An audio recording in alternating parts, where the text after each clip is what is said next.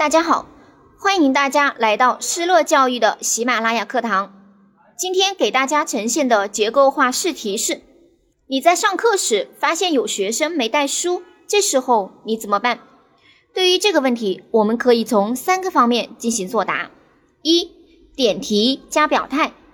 上课没带书其实是件很平常的事情，作为老师不要生气，要冷静的处理这个问题。二、措施加原因。事情既然已经发生了，那就先要解决它。所以，我们先要谈一谈应该怎么办，之后再去分析原因。三、适当的进行总结，可以谈一谈从这件事情当中吸取到的经验教训。下面开始示范作答。学生上课没带课本是教师经常能碰到的现象，尤其是一些无需考试要求的科目。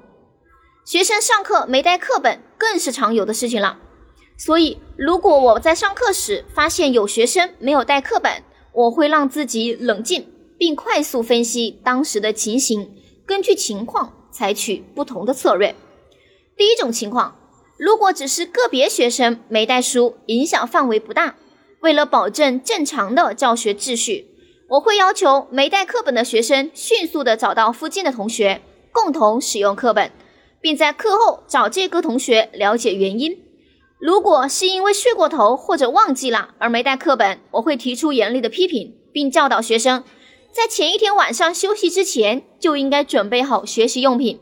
如果是因为生病等其他原因可以理解的话，那没带课本的话，我会表示关心和引导学生学会处理这种突发时间的办法。第二种情况，出现大范围的学生没带课本。我会用较为幽默的语言找出原因。如果是因为我造成学生没带课本，那我会及时的向学生道歉。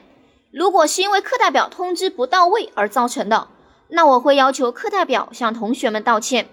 如果是该部分学生因个人原因而没有带课本，那我会抓住机遇进行批评教育。当然，我也不会让自己和学生大眼瞪小眼的度过一节课。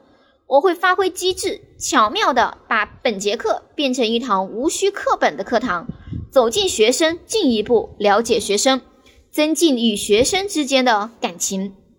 待下课之后，我会把这个课堂中发生的插曲记录在我的教学日志里，为以后的教学提供宝贵的经验记录，同时更加的严格要求自己和学生要做好日常规范。